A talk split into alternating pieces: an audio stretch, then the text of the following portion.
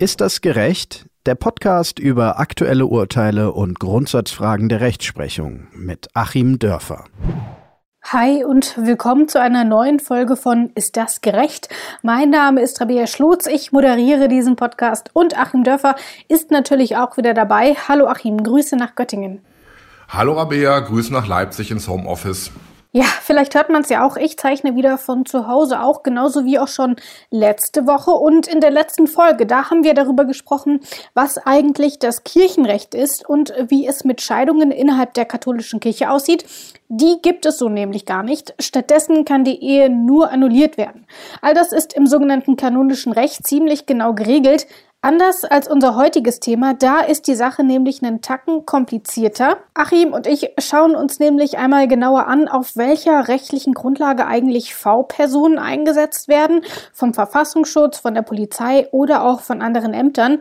Solche Vertrauenspersonen sind nämlich Zivilisten, die häufig einer bestimmten Szene angehören und Informationen aus diesem Umfeld schließlich an zum Beispiel eben die Polizei weitergeben. Aber Achim, ich stelle mir das Ganze jetzt ehrlich gesagt ziemlich schwierig vor. Wie werden diese Menschen denn eingesetzt? Ich bezweifle jetzt einfach mal, dass es dort einen Arbeitsvertrag gibt und den unterschreibt man dann und dann kann es losgehen. Teils so, teils so. Also es gibt tatsächlich die Fälle, wo wir etwas engmaschigere gesetzliche Regelungen haben im Bereich nämlich des Verfassungsschutzes und da gibt es dann durchaus ähm, einmal gemeinsame Richtlinien der Innenministerien, wie das zu laufen hat und dann äh, tatsächlich entsprechende Verpflichtungserklärungen und äh, man muss sich das vielleicht auch einfach als Formulare und so vorstellen, äh, die dann zumindest ja derjenige, der aus dem äh, Amt heraus die V-Person leitet, äh, dann ausfüllen wird. Ähm, sowas gibt's im Bereich äh, des Verfassungsschutzes, da ist das etwas durchgehender geregelt. Äh, Im anderen großen Bereich, wo V-Leute eingesetzt werden, nämlich im Bereich des Strafrechts, äh, läuft das tatsächlich formlos ab. Wo ist denn geregelt, wie Behörden wie der Verfassungsschutz oder auch die Polizei eben mit V-Männern, häufig sind es ja Männer, äh, zusammenarbeiten können? Gibt es dort irgendwie ein V-Mann-Gesetz oder wie ist das geklärt? Ja, ähm, schön wäre es, wenn es so geregelt wäre, wenn es vielleicht auch zentral irgendwo geregelt wäre. Das ist aber nicht der Fall, sondern wir haben hier wirklich so ein Geflecht äh, von ähm, Praxis und Regelungen und wieder neuer Praxis und wieder neuen Regelungen ähm, und tatsächlich auch ein Gebiet, wo so die Verschriftlichung in Gesetzen und die parlamentarische Legitimierung auch dieser Vorgehensweisen oftmals dann der Praxis hinterherhinkt. Ich habe mir gerade noch mal in Vorbereitung auf die Sendung einen 50 oder 60 Seiten langen Artikel eines Kollegen ähm, dazu durchgelesen, der dann auch historisch ausholt. Früher gab es sowas nämlich überhaupt gar nicht. Ähm, das Strafgesetzbuch wurde 1871 geschaffen und der damalige Gesetzgeber, dem wäre das irrsinnig peinlich gewesen, wenn es sowas gegeben hätte, ähm, weil so sehr wir uns heute daran gewöhnt haben, dass es V-Leute gibt, im Grunde widerspricht das so ganz dem äh, Denken darüber, wie ein faires und sauberes rechtsstaatliches Strafrecht auszusehen hat, dass man nämlich keineswegs Leute in Fallen locken darf, dass der Staat nicht lügen darf, dass der Staat natürlich keine Kriminellen beschäftigen darf. Ähm, so, und dann haben sich immer mehr polizeiliche Bedürfnisse herausgebildet, da wurde dann gesetzlich nachgezogen, aufgrund dieser gesetzlichen Regelungen, dann dann wieder neue äh, Ideen polizeilich, wie man vorgehen kann und wieder nachgezogen.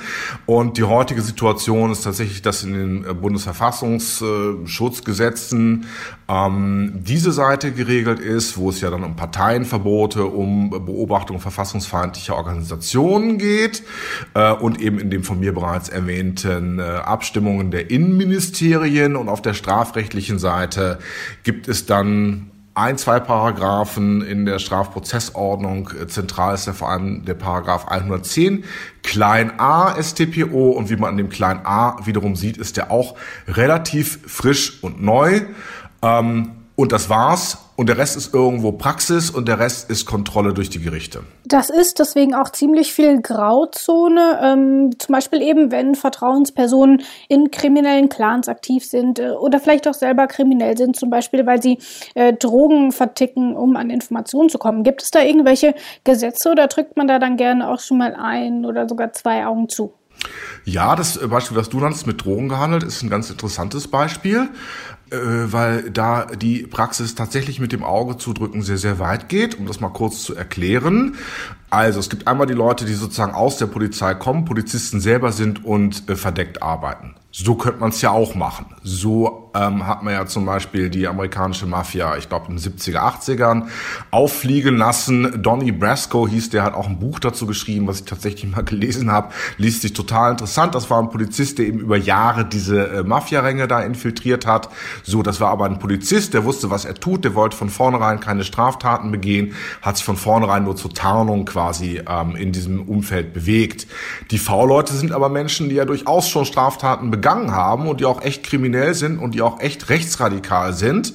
So, und die äh, nimmt man jetzt heraus und sagt äh, tatsächlich so dealmäßig, kriegen sie dann irgendwelche Vorteile oder kriegen Geld oder kriegen ähm, versprochen, dass man ihre Taten dann nicht als strafbar ansehen wird, weil man davon ausgeht, sie hätten da keinen Vorsatz gehabt. Und so unter diesen Versprechungen laufen die dann. Ähm, und dann tatsächlich, wenn es nachher zum Schwur kommt, und wir nehmen jetzt mal den strafrechtlichen Bereich, diese V-Leute äh, sind dann vor Gericht, ähm, haben wir hier dann die Trennung zwischen einerseits der Verwaltung, Polizei und Staatsanwaltschaften und andererseits dem Gericht. Und dann kann es ja so sein, dass äh, Polizei und Staatsanwaltschaft versprochen haben, du kommst straffrei davon und das Gericht sieht das aber ganz anders, denn am Ende hat es dann der Richter zu entscheiden. Also diese Straffreiheit, wenn es dann zum Schwur kommt vor Gericht, kann man entweder recht dogmatisch so konstruieren, dass man sagt, es fehlte halt der Vorsatz, zum Beispiel irgendwelche rechtsradikalen Terrorakte vorzubereiten. Und wenn der Vorsatz fehlte, weil man ja von vornherein nicht vorhatte, das vorzubereiten, sondern man hatte ja vor, es zu verhindern. Wenn der Vorsatz bei so einem Delikt fehlt, dann entfällt tatsächlich die Strafbarkeit. Ganz problematisch ist es aber bei sogenannten Unternehmensdelikten, wo ich mich bereits strafbar mache, wenn ich die Tätigkeit als solche ausübe und dann brauche ich gar keinen Vorsatz mehr. Und das ist zum Beispiel der Fall beim Handel mit Betäubungsmitteln, also sprich Drogenhandel. Das heißt, wenn ich als V-Mann am Drogenhandel teilnehme, dann ist es völlig egal, ob ich das jetzt will oder nicht, weil die Strafbarkeit bereits rein durch dieses Ausüben äh, begründet wird. Und da kann sowas für den V-Mann dann auch tatsächlich mal nach hinten losgehen, je nachdem, wie der Richter geneigt ist, äh, dass er dann tatsächlich äh, auch selber strafrechtlich verfolgt oder auch verurteilt wird. Das heißt, man hat da als Vertrauensperson irgendwie gleich doppelt Risiko. Zum einen, dass man ähm, später trotzdem verknackt wird, aber zum anderen eben auch, ähm, dass man ja auch auffliegen könnte und dass dann eben jeder weiß in dieser Szene, dass man da Informationen weitergegeben hat. Gibt es da irgendwelche Schutzmaßnahmen, wenn man auffliegt? Ist da irgendwas festgelegt?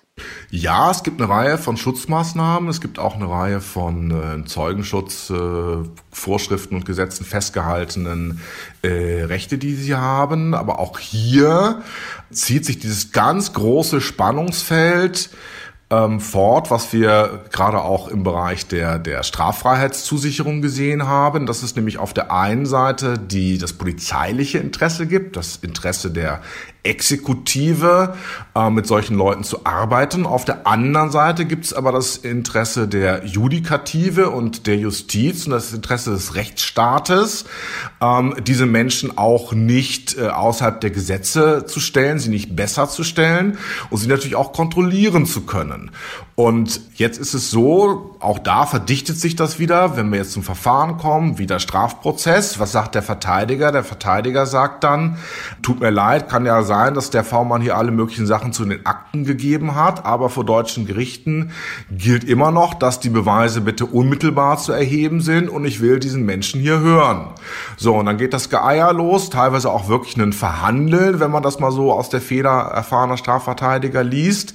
Ob da jetzt ein schriftlicher Fragenkatalog gestellt werden kann, wahrscheinlich nicht. Hat auch der Europäische Gerichtshof für Menschenrechte nicht als ausreichend angesehen, wenn ich als Verteidiger nur schriftliche Fragen stellen kann. Da muss vielleicht ein Videoverhör gemacht werden. Wenn das Video zu schlecht ist, genügt es auch wieder nicht rechtsstaatlichen Maßstäben. Das heißt also, dieser Schutz der Anonymität, den der äh, V-Mann genießt, steht im direkten Konflikt zum äh, Schutz eines fairen Strafverfahrens, der dann äh, dem Angeklagten zusteht. Und im Grunde muss man zum, zum fairen Strafverfahren den V-Mann immer mehr aus seiner Anonymität rausziehen. So, das heißt also im laufenden Verfahren wird er gegebenenfalls, auch wenn er mit der Polizei vorher was anderes besprochen war, kann es doch sein, dass der Richter sagt, sorry, also zumindest ich will dich persönlich hören, du kommst jetzt in mein Amtszimmer, ich vernehme dich da. Also man wird dann aus diesem Schutz sukzessive rausgezogen und genauso ist es dann nachher nach dem Verfahren mit dem Zeugenschutzprogramm. Das ist natürlich dann umso weniger effektiv, je mehr vorher von der Identität offengelegt wurde. Und tatsächlich auch hier in der Praxis so, ich habe es gelesen, wie im Krimi, ähm, dass die Polizei sich teilweise nicht mehr äh, an diese ganzen Zusicherungen erinnern kann. Und dann gibt es eben keinen richtigen Zeugenschutz. Also es kann wirklich sehr gefährlich sein.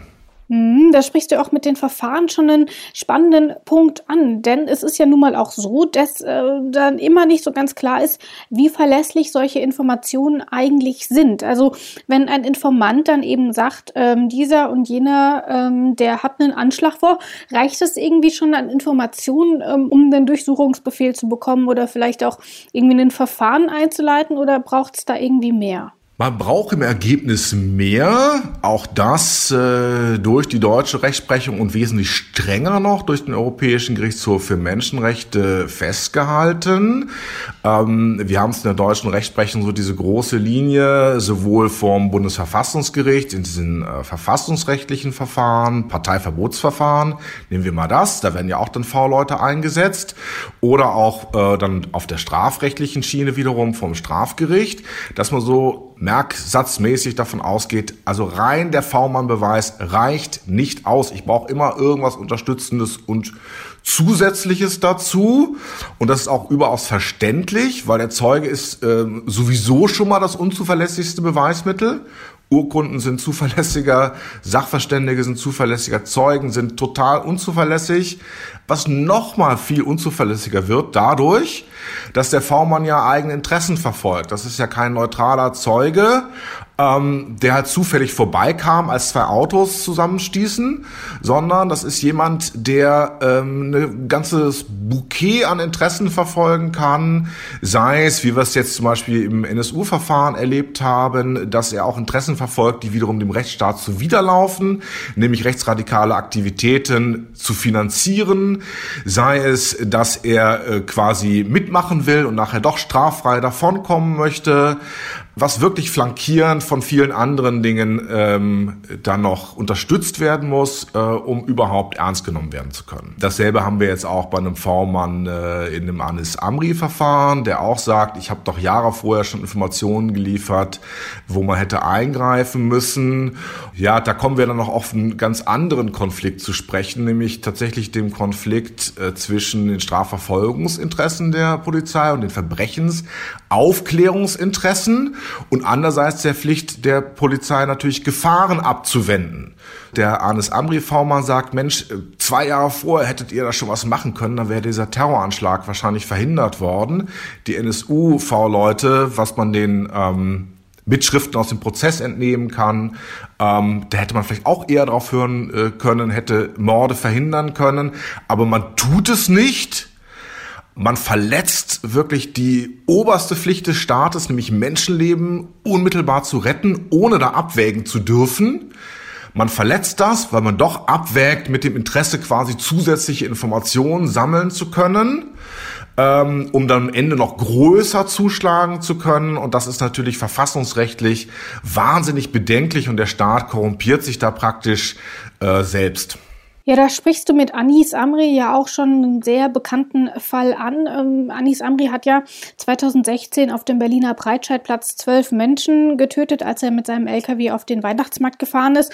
Und äh, die Journalisten beim Spiegel haben dazu jetzt auch eine sehr spannende Geschichte herausgebracht. Äh, die haben nämlich einen V-Mann ausfindig machen können, ähm, der eben viel Kontakt zu Anis Amri hatte und auch vor ihm gewarnt haben soll. Äh, die Story ist hinter einer Paywall. Ich verlinke sie aber trotzdem einfach mal im Artikel, ähm, eben weil sie sehr, sehr spannend ist, gerade auch wenn man sich eben für V-Männer und äh, die ganzen Prozesse, die dann in solchen Ermittlungen nochmal ablaufen, interessiert. Ich will aber unser Augenmerk nochmal auf ein anderes äh, Thema lenken. Das ist zwar weniger aktuell, aber trotzdem nicht weniger spannend. Ich will nämlich mal schauen, ähm, was es eigentlich mit dem NPD-Verbotsverfahren aus den Jahren 2001 bis 2003 zu tun hat. Dort haben nämlich V-Männer auch eine ziemlich große Rolle gespielt. Welche, das hören wir jetzt. Vor nicht allzu langer Zeit hat das Bundesverfassungsgericht beschlossen, dass die NPD nicht verboten werden soll. Nicht weil sie nicht verfassungsfeindlich sei, sondern weil sie schlicht nicht mehr von Bedeutung sei, urteilten die Richterinnen und Richter in Karlsruhe. Damit dürfte das Kapitel NPD-Verbotsverfahren endgültig geschlossen sein. Es hatte sich zuvor über ein Jahrzehnt hingezogen. Mehrfach schon hatte man nämlich versucht, die NPD zu verbieten.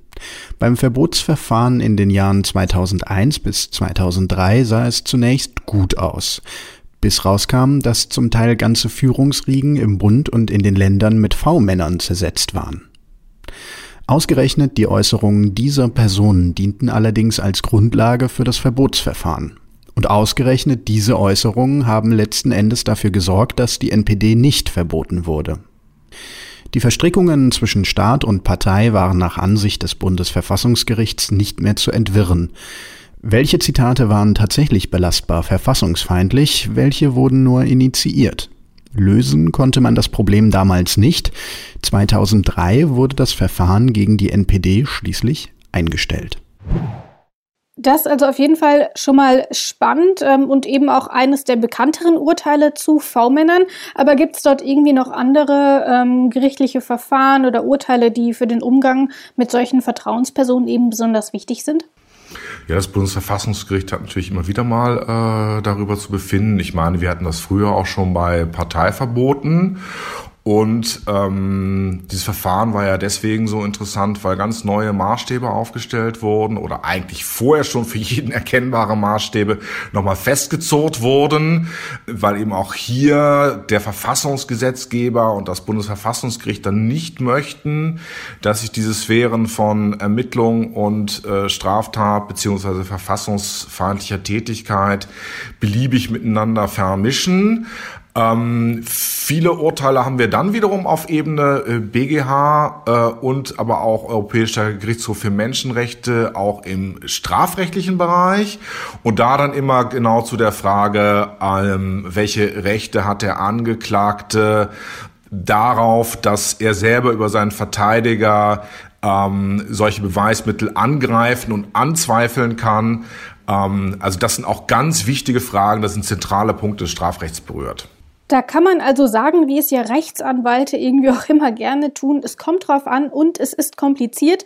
Ähm, es war aber trotzdem nicht weniger spannend heute, wie ich finde. Und damit sind wir auch schon fast am Ende unserer Episode angelangt. Es fehlt ja nämlich im Grunde nur noch ein kleiner Ausblick auf die kommende Woche. Und ich finde ja, wir haben uns ziemlich lange, ziemlich, ja, relativ gut ums Coronavirus drumherum gewurstelt. Ähm, jetzt aber, glaube ich, ist es soweit und wir müssen doch mal drüber sprechen. Denn auf die Idee bin ich gekommen, als wir geschaut haben, wann wir unsere heutige Episode aufzeichnen können.